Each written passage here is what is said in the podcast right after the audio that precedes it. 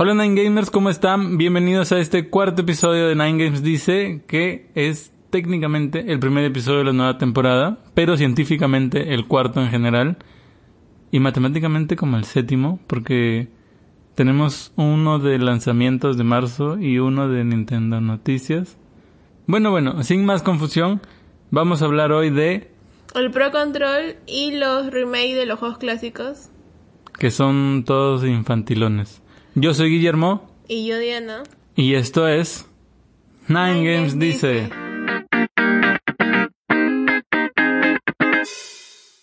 Empezaremos hablando de el Pro Control y los beneficios o desventajas de tener uno. Yo compré el mío por 200 soles en Saga, lo pude conseguir en una buena oferta. Muchos lo pudieran conseguir en una buena oferta, porque me acuerdo que compartiste el dato con todo el mundo y la gente empezó a comprar como loca. Y yo, bueno, yo compré el mío como una persona normal y decente que compra decente. ¿Pero te acuerdas cuándo lo compraste?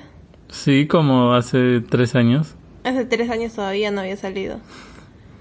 Bueno, regresando al tema. Primero podemos hablar, por ejemplo, de la batería. Bueno, la batería es un... En realidad es una batería muy buena.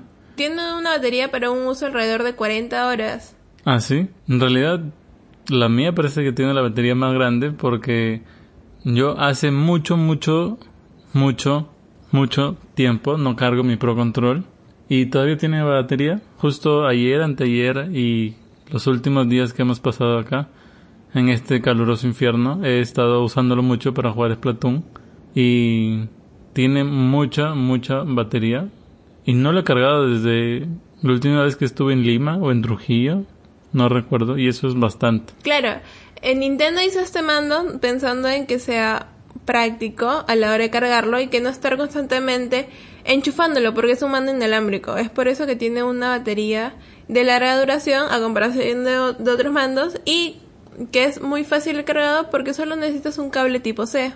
Sí, pues, la verdad es que creo que sería un buen momento para mandar un saludo a los usuarios de PlayStation 4 que se les descarga el mando cada dos horas. Porque nosotros cuando vemos películas en la Play, que ni siquiera usamos el mando, se nos Eso descarga cada película que vemos, que dura alrededor de dos horas, o menos a veces, se descarga un, un mando. Menos mal que tenemos dos y tenemos que cargar uno mientras usamos el otro, que ni siquiera lo usamos, como repito, porque solamente ponemos play y pausa con el control y se descarga solito. Me he dado cuenta que debemos, debemos ser las únicas personas que vemos en un Play 4 para ver videos Bueno, es que o películas. Sí, pues. Pero no se me ocurre una función más útil para un Play 4. No, men- mentira.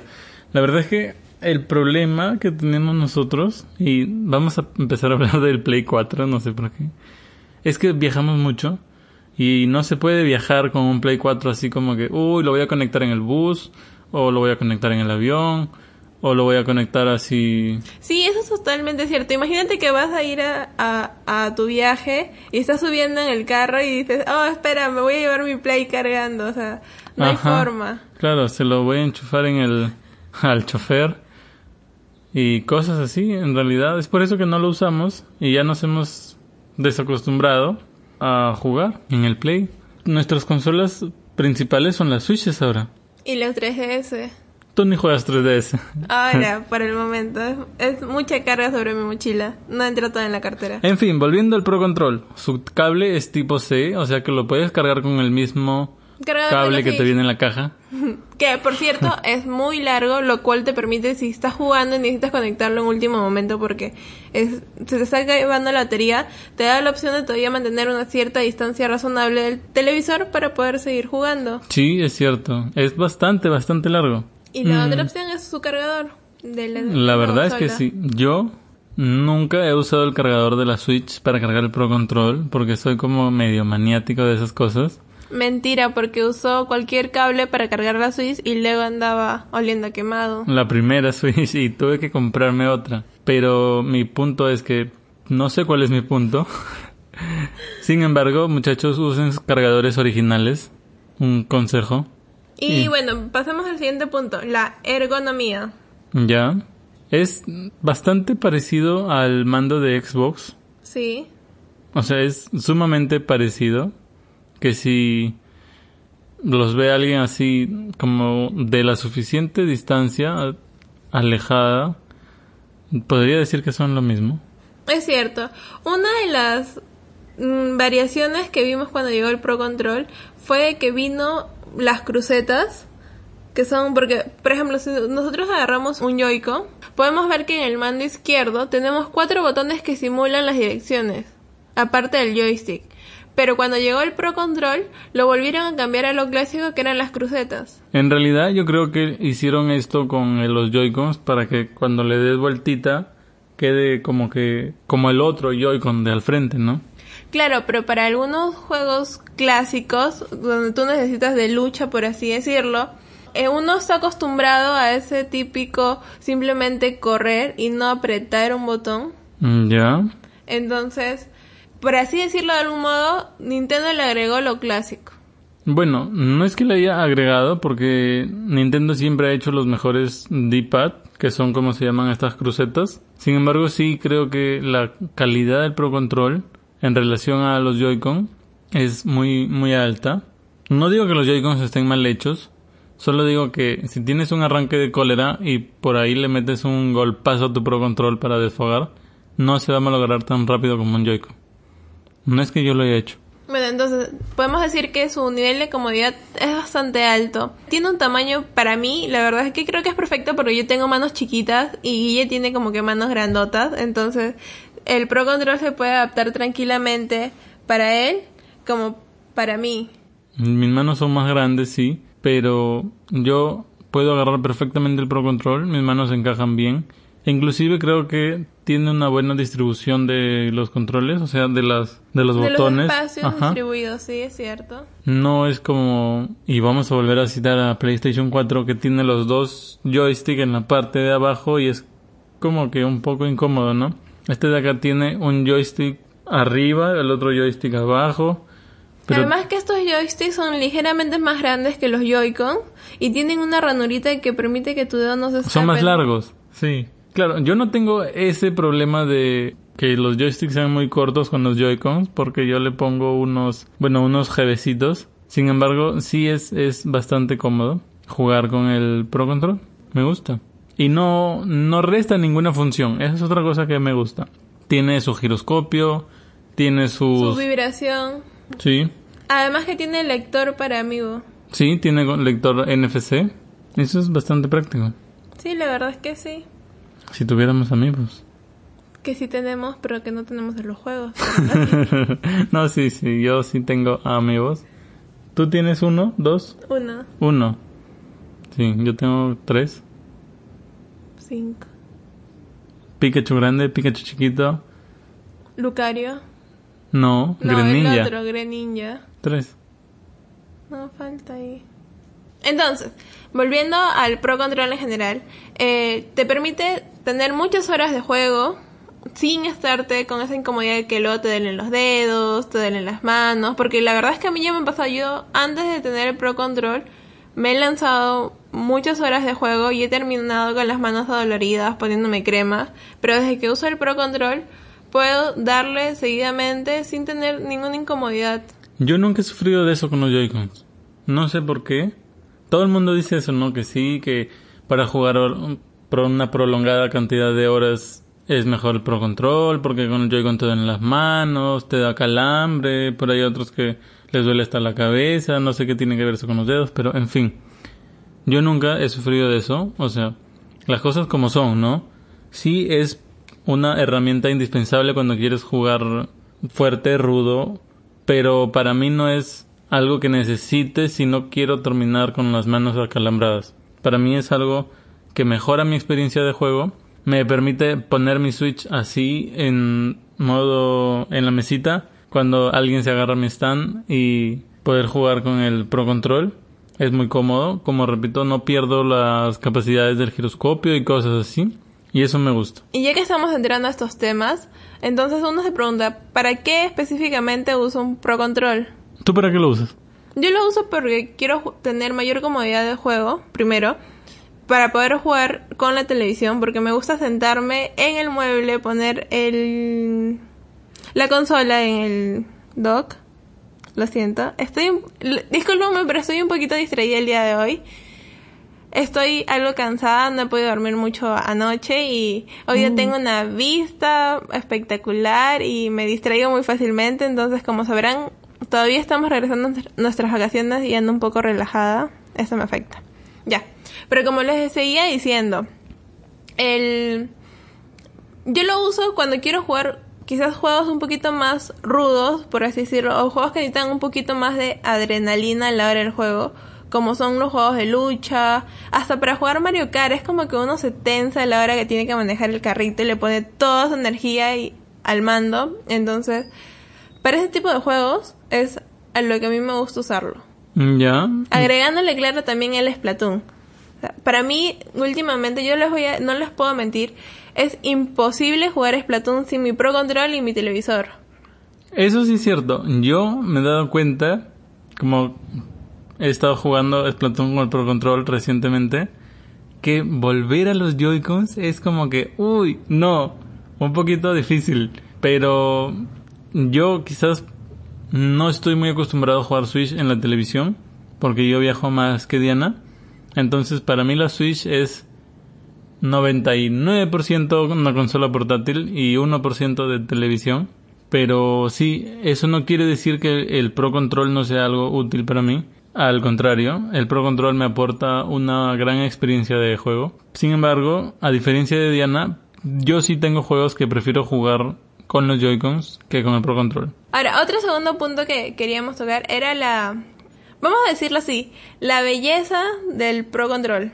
Hay muchos modelos muy bonitos, inclusive hay de terceros desarrolladores, no son desarrolladores, son creadores, como el de mm, Let's Go Pikachu, Let's Go Eevee, se ve muy bonito. Ese de ahí te lo venden solo como un case para que tú le cambies el plástico que viene el Pro Control por Pero ese. espera, a ese punto todavía vamos a llegar después. ¿O no?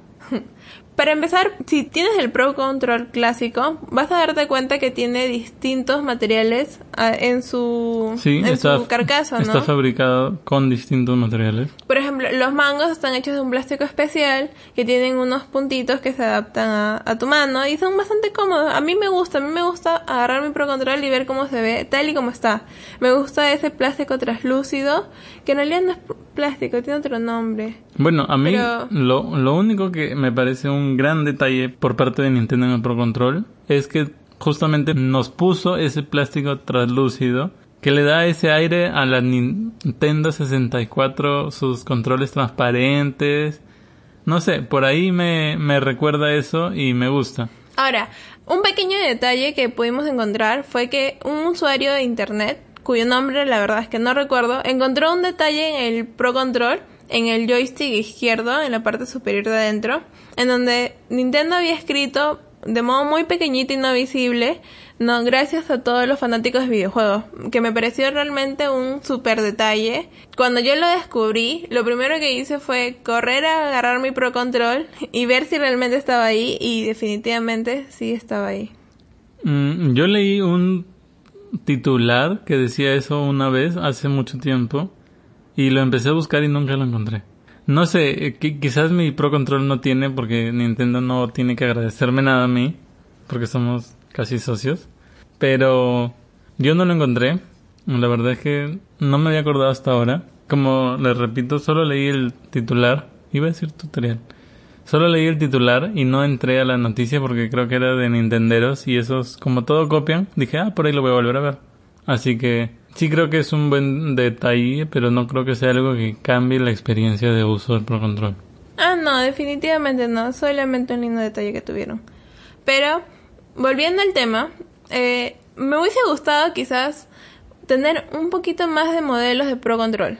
Es decir, así como hay la edición especial de Xenoblade, así como está la edición especial de Smash, me gustaría quizás, como tú estabas mencionando antes, tener la opción de poder tener que elegir colores o carcasas que vayan con, de acuerdo al humor y a las ganas de juego que tengan en ese momento.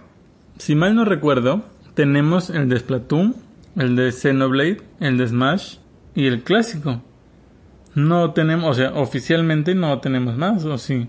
No, Después, entre los más conocidos extraoficiales está Ori, No, no, de carcasas intercambiables. Está el de Let's Go Pikachu, que se ve muy, muy bonito. Ya. Yo lo he visto puesto, está precioso. Y hay muchos más modelos, colores y todo eso, pero no hay una experiencia, como decías tú, de personalización así manejada muy bien, ¿no? Yo creo que Nintendo dijo, el mando es para que puedas jugar de forma cómoda, no para que le estés tomando fotos y punto. Bueno, sí, eso es cierto, ¿no? Pero... Podrían ¿Quién- haber hecho. ¿Quién no sí. tiene un teléfono y no le vive cambiando las carcasas porque se le da la gana? Yo. Pero en fin, yo sí creo que podrían haber hecho un mejor trabajo en ese aspecto. Y es más, creo que aún están a tiempo. Sí, quién sabe, quizás lo podemos ver más adelante. O sea, por ejemplo, definitivamente Pokémon Sword y Pokémon Shield va a venir con su propio Pro Control. Eso es de hecho. Porque no creo que vuelvan a usar la Pokéball Plus.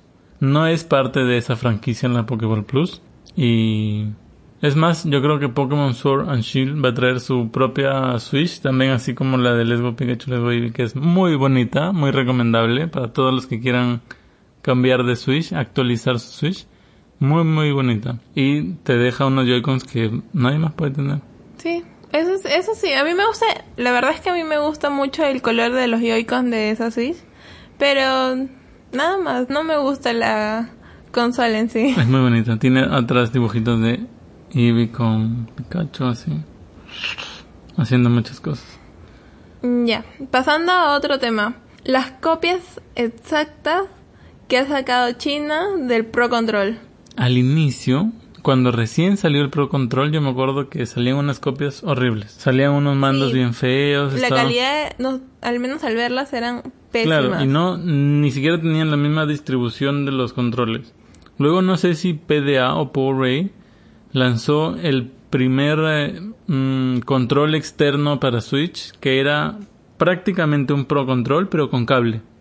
Esos fueron los primeros oficiales licenciados por Nintendo que salieron al mercado.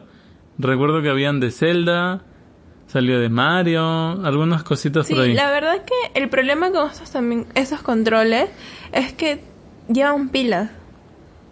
Mm, no, yo me acuerdo, los primeros eran cableados, los primeritos eran cableados y no podías usarlos in- inalámbricamente, ¿Ya? solamente era para conectar a tu dock y jugar. En jugarlo. Claro, luego, como medio año, casi un año después, porque estos controles inalámbricos de los que tú hablas son casi nuevos, no llevan un año en el mercado. Salieron estos de PDA, no, creo que son de Powerade y de Hori, que salieron al mercado y son muy bonitos. Bueno, sí, yo he visto unos de Powerade que son de versión Mario. Unos rojitos con eh, simplemente la silueta de Mario en negro, que me gusta mucho, ¿no? Pero estos sí llevan batería. Ah, ya vienen con batería. Vi- bueno, vienen con pilas. Entonces tú tienes que andar corriendo como prehistórico a la tienda a comprar pilas porque se te va a acabar para en pleno juego. Es lo único que quizás es un punto en contra, ¿no? Pero puedes Sí, sí. encontrar en sí buenas opciones diferentes a las del Pro Control que prácticamente son Y lo mismo. Más baratas, ¿no? Porque mucha gente se queja de que el Pro Control es demasiado caro. La verdad es que, bueno, si tienes tiempo para estar buscando ofertas como Diana, no es tan caro. Porque estos mandos yo los he visto en... Generalmente están alrededor de 70 dólares. Ya ves, y tú compraste tu Pro Control a 200 soles, es casi por ahí. Es- así que mm, se trata de un tema de competencia en precios. Pero la verdad es que si tú te pones a pensar, te tienes un minuto y lo piensas, realmente te das cuenta que esos 70 dólares lo valen. O sea, porque te da otra perspectiva de juego. Mm, sí, podría ser. Como te repito, yo ya me he acostumbrado a jugar en modo portátil con los Joy-Cons. Desde que puse esos jevecitos que alargan los joysticks, ya no he sentido esa ausencia de los mandos tradicionales. Sin embargo, me gusta cada vez que puedo usar el Pro Control. Estos controles nuevos, exteriores, no, externos, se ven bonitos. La, yo creo que en sí su, su beneficio, su ventaja respecto al Pro Control normal de Nintendo es que sí ofrecen diseños muy bonitos y que tienen precios mucho más rebajados. Sí, eso es cierto. Pero tienen que tener mucho cuidado porque ahora hay mandos genéricos mm, exactamente igual que el Pro Control, ¿no? Pero no están ni licenciados ni son originales.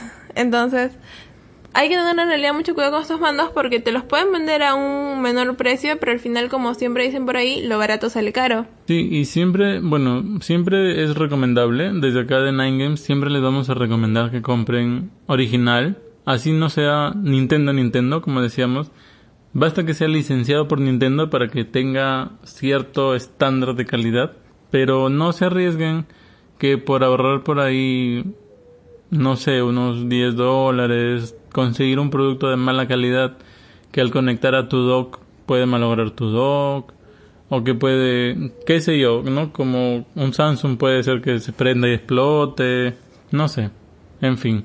Así que ya para terminar, ¿dirías que vale la pena tener un Pro Control? Yo diría que sí, pero por el precio que lo compraste tú. Yo no creo que por el precio al que lo compré yo, que es donde las tiendas retails, algo de 350 soles, valga la pena. Al menos para un usuario como yo, que como te repito, viajo, viajo, viajo. Lo uso mucho en buses, lo uso mucho en pequeñas paradas y no tengo pues esto de poder poner la Switch en una televisión. Ya me he acostumbrado al modo portátil y para mí el Pro Control es solamente un aporte adicional a la buena experiencia de juego que ya tengo. Pero es que tienes que pensar que muchas cosas llegan acá con los impuestos agregados. Sí, que en realidad es el impuesto latino al videojuego ya hablaremos más adelante sobre ello en otro episodio, porque también estamos hartos de que un juego cueste 20 dólares y acá llegue a 900 soles, solo porque sí, pero en fin, no se trata de eso este episodio. Creo que este episodio lo vamos a renombrar y lo vamos a llamar esto, no se trata de esto en este episodio. Sí, sí, es probable que se termine llamando así. Si lo ven titulado Beneficios del Pro Controller más remakes de juegos clásicos, Dejen en los comentarios sus posibles títulos. No sé, así como a Diana se le ocurre que el título debería ser Esto no se trata de eso. Déjenos sus ideas ahí. Hay un saludo para ese que se vende controles chinos a 150. y, y es administrador de una página de Facebook, o sea. Sí, y que no lo publique en su grupo para que no le hagan roche. Ya sabrán ustedes de quién hablamos. Ahora vamos a hablar de esta cosa que hace Nintendo con juegos antiguos que no se llama port porque no es traerlos de nuevo, sino que los reimagina. No sé si esa palabra exista, pero yo creo que es lo que hace Nintendo. Los, los rehace. Sí, los rehace, pero se llaman remakes. Pero también les cambia algunas cosas, o sea, vamos a, por ejemplo, usar Let's Go Pikachu, Let's Go Eevee, que son remakes de Pokémon Rojo y Pokémon Azul que no solamente tiene un salto en gráficas, sino que por ejemplo ya no tenemos a rojo y azul como protagonistas. Ahora tú creas tu propio protagonista. Lo que hizo Nintendo fue tomar Pokémon rojo y añadirle todas las mejoras que han venido sufriendo los juegos de Pokémon a lo largo del tiempo y entregarnos supuestamente el mismo juego, pero acá tenemos mega evoluciones. Acá no es protagonista rojo, Acá, qué sé yo, muchas cosas. Tenemos forma lolas, ¿no? Tenemos objetos extraños. Lo que pasa es que yo creo que en realidad que Nintendo, con lo que es el lado de Pokémon, ha tenido que ir creciendo porque muchas veces hace un remake. Por ejemplo, pongámoslo así, está Crash Bandicoot. El año pasado lo, lo lanzaron. ¿Lo relanzaron? Lo, ajá, lo relanzaron. La trilogía hablas sí, es el mismo que salió para Nintendo 6. Este es un juego de hace muchos años antiguo. Y lo que hicieron fue simplemente copiar la historia, mejorar las gráficas y el sonido, ¿no? Y tener una compilación de tres juegos en un solo cartucho.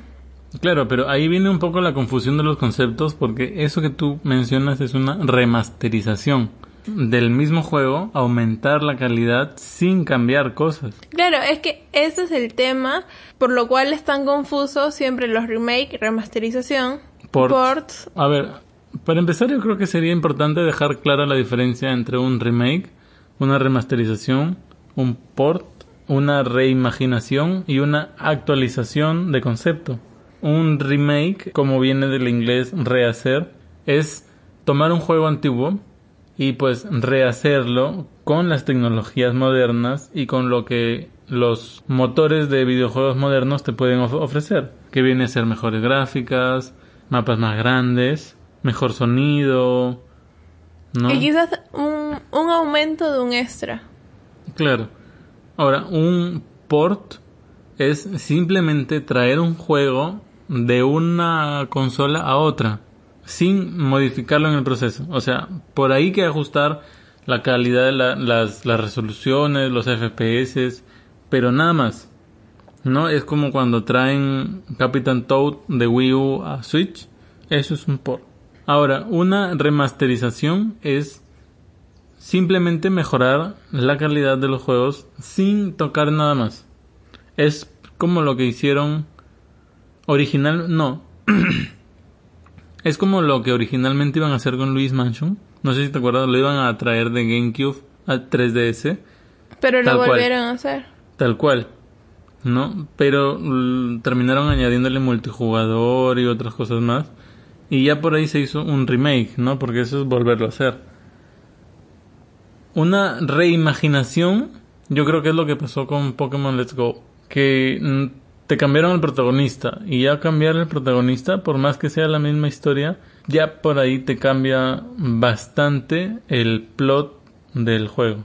Para mí eso es una reimaginación. Sí, bueno, creo que entre estos conceptos está bien, pero va a depender realmente del creador qué era lo que quería hacer. No, porque nosotros muchas veces podemos decir que es un remake, pero no lo es. Sí, pero mm, empecemos hablando de algunos juegos remakeados, rehechos,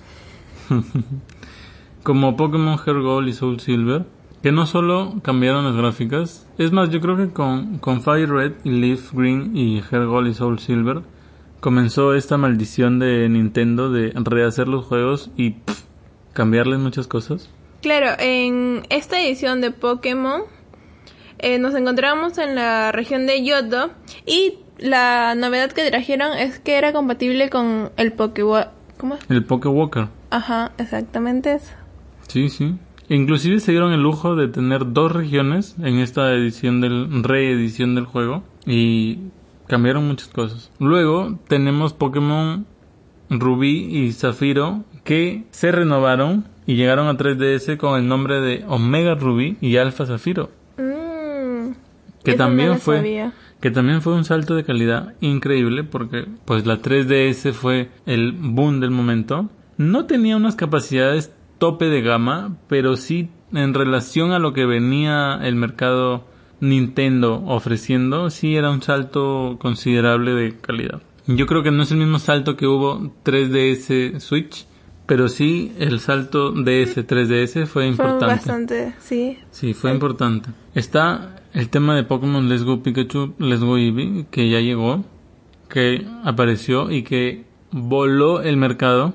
Es que era algo que todo el mundo estaba esperando, a mi parecer, porque ¿qué había salido? Lo único que teníamos de Pokémon para la Switch era el Pokémon, Tournament. Quest, Pokémon Tournament y Pokémon Quest. Todo el mundo estaba esperando el primer Pokémon en Switch, pero, pero, pero, yo creo que Nintendo lo metió solo para rellenar el tiempo ahí en lo que llegaba Espada y Escudo. Sí, es muy probable, pero no podemos negar las novedades que este nos trajo, como por ejemplo el Joy-Con en forma de Pokéball, con el que puedes irte a pasear. Sí, Que en realidad es como el Poké... Pokewalker actualizado. Ujú, sí, exactamente. Muy bonito. Y a diferencia de Pro Control, este sí es muy fotogénico. La verdad O es sea, que lo sí. pongas donde lo pongas, le puedes tomar una foto y se va a ver súper bien, súper genial. Quizás yo porque soy poke fanático, creo que es así. Pero es un control muy, muy bonito. Yo tengo el mío extremadamente sucio, tiene creo petróleo, aceite, grasa. Porque pues, Lo lleva a todos lados. ajá. Ni a mí me saca pasear así.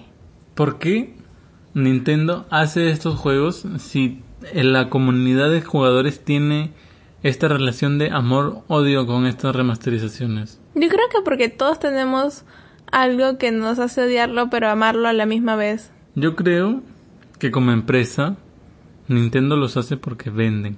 porque Let's Go fue un vende consolas espectacular. Incluso es el primer juego y hasta la fecha el único que tiene su propia Switch. Switch, Switch. ¿No? O sea, Claro, porque tenemos la versión tenemos de juegos que tienen Joy-Cons, tenemos juegos que tienen Joy-Cons y dock, tenemos juegos que tienen solo su dock. O tenemos ediciones como la de Fortnite que no vienen. Nada. sí, tenemos juegos que no traen nada. Y tenemos Let's Go Pikachu que trajo Joy-Con, Switch, Case, no, Doc. que es prácticamente todo lo que viene en la caja. Ah, Solo el- faltaba que el cargador el- también venga de otro color. Y el, y el control este que ando yo siempre. La Pokéball. Todo eso venía en la caja. O sea, era una caja llena de cosas exclusivas de Pokémon que no puedes encontrar en otro lado. En fin. Yo creo que es por eso que Nintendo lo hace. Los populares repollos, refritos, resancochados. Bueno, además porque yo creo que si un- uno se moderniza, ¿no? Uno siempre busca un teléfono más moderno, una consola más moderna y traer tus viejas nostalgias a esas consolas a veces es necesario. Mm, yo creo, a diferencia de ti, que si Nintendo pudiera sacar todos los años un Pokémon nuevo, lo haría. Yo creo que lo hacen, hacen estos remakes, no solo de Pokémon, porque ya también nos anunciaron el de Legend of Zelda Link's Awakening, Sí, que hace- también cuando lo vi dije, oh no, el éxito de Pokémon Let's Go nos está pasando factura y ahora todos los repollos van a ser así de infantiles. Pero yo creo que Nintendo los mete por ahí entre años de lanzamiento porque también tienen tiempos de producción muy cortos. Mm, sí, O puede, sea- puede ser realmente por eso. Entre, entre cada juego de Zelda oficial, cada juego de Zelda nuevo de la, de la historia principal, hay como 5 años. O sea que eso quiere decir que se, se demoran más o menos 5 años en hacer un juego de Zelda. Pero en hacer un repollito se demorarán cuánto? Un año como mucho. Porque lo único que tienen que hacer es nuevas gráficas. La historia ya está y ahí. a eso también tenemos que agregarle que últimamente Nintendo ha venido lanzando juegos continuamente y buenos juegos uno tras otro. Claro, es lo que mantiene la Switch con vida, ¿no? Es lo que lo diferencia de pues la competencia. Porque, Porque ya cuántos juegos así vamos a llegar, unos 2000 más o menos. estamos muy cerca de los 2000 juegos. Estamos, por cierto, preparando un episodio especial para cuando lleguen los 2000 juegos a Switch. Ah, lo último que supe es que estábamos en 1800 algo, hace como un mes y medio. Claro, y la consola solo tiene dos años. O sea, es prácticamente más de un juego por día. Oh, sí, eso es cierto, no había hecho esa ma- matemática. En fin, yo creo que esto, de que vendan un montón y de que se puedan producir muy rápido, son lo que hace que Nintendo pues siga cocinando estos repollitos. Pero la pregunta acá sería, ¿por qué son tan infantiles últimamente? Bueno, lo primero que se me ocurre es porque quizás Nintendo se está dando cuenta que está llegando más a un círculo de niños, por así decirlo, a un público más de niños y es por eso que está haciendo los juegos así. Porque podemos decir, primero, cuando Nintendo lanzó una consola, bueno, cuando recién salió, ¿quiénes eran los que más la compraban? ¿O quiénes la adquirían en sí para su uso? Ya, los niños. No. Cuando Nintendo recién lanzó la consola, La Switch. la Switch, Bueno, cuando Nintendo recién lanzó la Switch, la compramos nosotros, todos los early adopters que nos arriesgamos y confiamos en el producto. Pero en sí Nintendo la hace pensando, bueno, ahí sí tiene razón, en llegar a, todo el público, ¿no? Doug Bowser, el nuevo presidente de Nintendo of America, ha dicho de que ellos quieren acaparar todo, todas las edades. Inclusive en el direct de el nuevo Pokémon, eh, Junichi Masuda, o no sé quién fue el que hizo, quien presentó el direct, dijo, ¿no? Pensamos Pokémon para niños, para adultos, para jugadores de siempre, para jugadores casuales, para jugadores nuevos. Y eso es lo que apunta Nintendo, creo yo. Pero sí, Yo creo que mientras que sigan sacando, o sea, mientras que saquen sus juegos que tengan su versión infantil, pero no solamente se queden encasillados en juegos así, Nintendo no va a tener ningún problema. Claro, pero como que lastiman un poco a los jugadores de siempre, ¿no?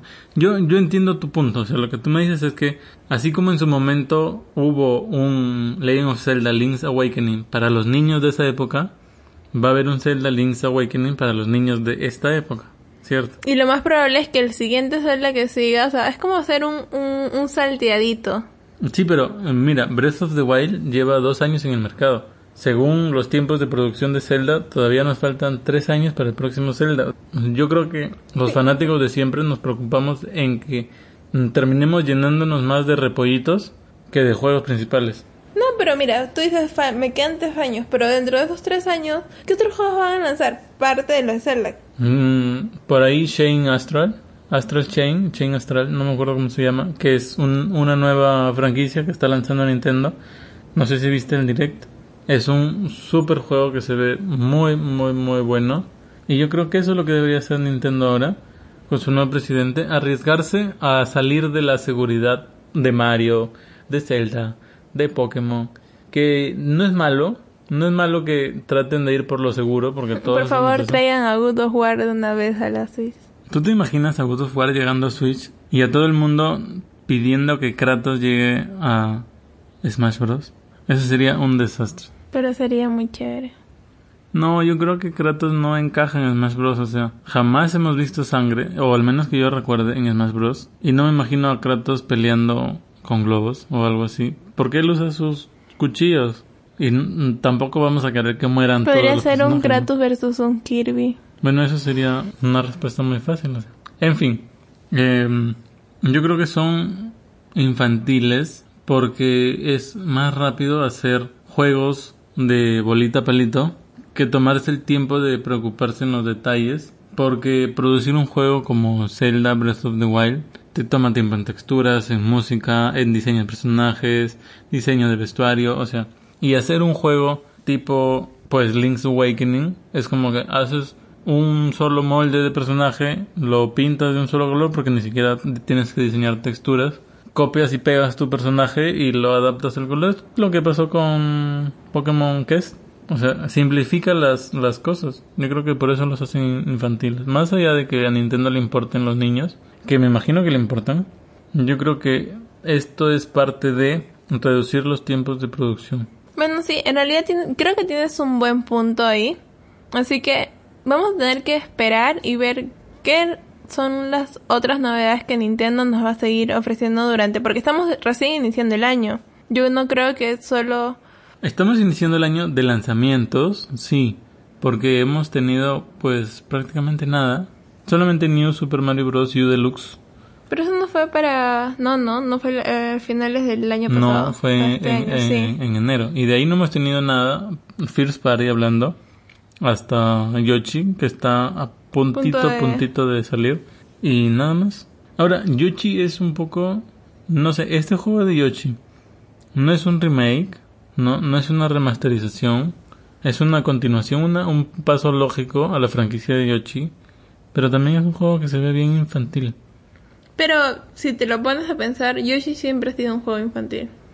Sí. Por las gráficas al menos. Quizás su nivel de dificultad es un poquito mayor, pero sus gráficas son adorables. No, es que son adorables, sí. Pero, por ejemplo, Yoshi, a diferencia de lo que hemos visto de Link's Awakening o de lo que tenemos con Pokémon Let's Go, yo creo que sus gráficas sí están bien trabajadas porque se han tenido que tomar el tiempo de generar las texturas del cartón y de todo lo que es lana y cositas así. Entonces, eso es un buen juego infantil, creo yo. Que se tomen el tiempo de los de analizar los detalles, de dibujarlos, de plasmarlos y de meterlos en el juego. Bueno, entonces quizás tu término de infantil está mal. Mm, sí, quizás podría ser Porque podríamos decir que el juego de Zelda, Link's Awakening. ajá, es un juego de conceptualización básica. Simplificado. Ajá. Sí, podría ser. Pero, ¿valen la pena todos estos juegos? Yo creo que habría que realmente probarlos porque mira, mira lo que pasó con el Pokémon Quest. Fue, fue un juego bastante simple, pero Muy bueno. y muy bueno. Te- ¿Cuánto tiempo te demoraste en desarrollar y encontrar el secreto de las recetas? ¿No? Va, va a depender realmente la, de la calidad de juego que sea. Sí, es más, si no lo han probado, vayan ahora mismo y descarguen Pokémon Quest. Es gratis, está en la eShop, no tienes que pagar nada. Aunque si quieres puedes comprar algunas cosas, Como pero unos tickets, si no me sí, pero no es algo indispensable. Vayan y bájenlo. Corran, corran. Volviendo a la pregunta, ¿valen la pena? Yo creo que hasta que no los podamos probar realmente, no podremos decirlos, porque hay juegos muy básicos, ju- juegos indies que podemos encontrar en la eShop y que son tan buenos que los puedes comprar por dos dólares, hasta menos porque muchas veces están de oferta y tenemos esa posibilidad de, no sé, tener unos reviews por ahí y simplemente gastarlos. Sí, sí. Revisen el post de Diana, por cierto, porque es lo que está haciendo ahorita, promocionar su post sobre juegos por menos de Tres dólares. 3 dólares. Pero son, tienen que irse actualizando, cada mes van variando, así que chequenlo este mes antes que se pase el tiempo. Pero, a ver, digamos ya, Nintendo lo hace porque se producen rápido, venden mucho y lo va a seguir haciendo. Porque los niños lo ven y le dicen, papá, quiero eso, cómprame. O mamá, ¿no? Dependiendo quién mande en la casa. Más probable que mamá. Pero, ¿qué juegos deberían llegar entonces? Mm, A ver, Zelda Link's Awakening es la forma de introducir Nintendo Zelda Zelda a Nin- bueno, es la forma de que Nintendo tiene para introducir Zelda a los niños. Pokémon Let's Go es la forma que Nintendo tiene para introducir Pokémon a los niños. ¿Qué tendría que hacer Mario, por ejemplo, para hacer una franquicia de introducción a los niños? Algo estilo Paper Mario. sí, algo como estilo Paper Mario. Más como para el estilo de Yoshi. Claro. No, porque en Por eso, sí, Paper Mario es un tú no puedes Mario, ¿no? calificar, por ejemplo, tú no puedes calificar a Mario como un juego para adultos, ¿no? Porque quien ama a Mario no tiene, no, no tiene relación a las edades. Mario siempre va a ser un clásico. Y Mario con, conforme ha ido pasando el tiempo, ya ha ido cambiando, ha ido evolucionando. Sus niveles no vienen a ser lo mismo complicados porque yo he jugado, por ejemplo, el Super Mario Bros. 2 y los- sus últimos niveles son tan conflictivos, son tan complicados, que realmente a veces creo que me va a dar un derrame así y no voy a poder. A pesar que sus gráficas deben- son súper simples, son gráficas. El de el que está en Nintendo Switch Online, me habla. El que está en, en Nintendo Switch Online. Que también es gratuito con la suscripción, muchachos, vayan y suscríbanse. Y lo que debemos hacer es identificar, por ejemplo, Donkey Kong. El Country Tropical Freeze que tenemos ahora no es para niños. No, su nivel de dificultad es un poquito de medio a alto. No, y adem- yo creo que más allá del nivel de dificultad, quizás por ahí la- la- las visuales, las gráficas, Pero es que tienes que... Yo digo, los niños de ahora no son como los niños de antes. Así que va a depender mucho. Yo mm, me, me siento como si estuvieses tratando de hablar de niños que solamente conocen el Discovery Kids de, de hoy, ¿no? Mm, Bueno, esperemos que los niños vivan su infancia. Es que en realidad yo creo que los niños deberían jugar juegos pues de niños, porque si no termina pasando lo que muchas personas dicen, ¿no? De que, ay sí, yo no dejo que mi hijito juegue videojuegos porque eso es del diablo. O sea, sí, hay videojuegos, hay un videojuego que se llama Diablo, pero es para adultos. El, el tema es que debería haber una eh, hay una sección de juegos para niños, sin embargo, debería quedar clarísimo de que son juegos para niños solamente viendo la portada. No estoy de acuerdo contigo. ¿Y ustedes qué piensan? Déjenos su apreciación en comentarios. ¿Ustedes creen que debería o que es un factor eh, de exclusividad para juegos de niños el estilo gráfico?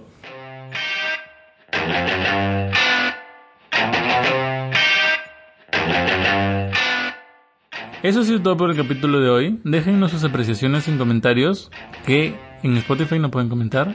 En Pero pueden Apple- hacerlo en nuestro Facebook.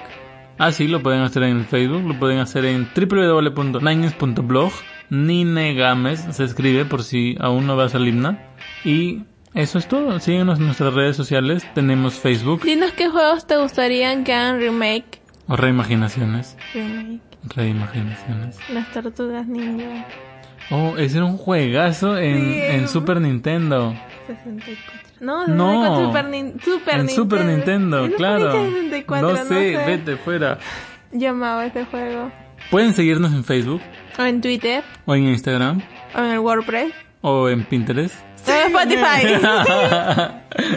Cierto, en Spotify, en Apple Podcast, Estamos en Apple Podcast. por supuesto. Sí. Y- y eso es nuevo, esto estamos en En Apple Podcast. Instagram. Estamos en Apple Podcast desde la temporada principal, la temporada de verano. Mm. Gracias por habernos escuchado y con nosotros será hasta la próxima semana, excepto por los capítulos mm, secundarios de diferentes cosas. Tenemos Cocinando con Di, tenemos Una vez al mes, por si acaso. miércoles de manualidades, Dos veces al mes. Tenemos resumen de noticias semanales, Que ya no son semanales.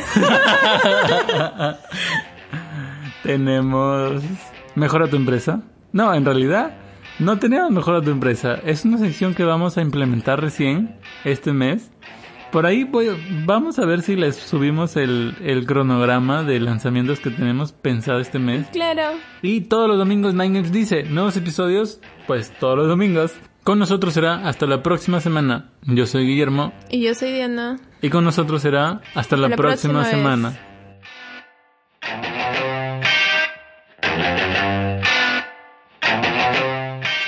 Y eso ha sido todo por el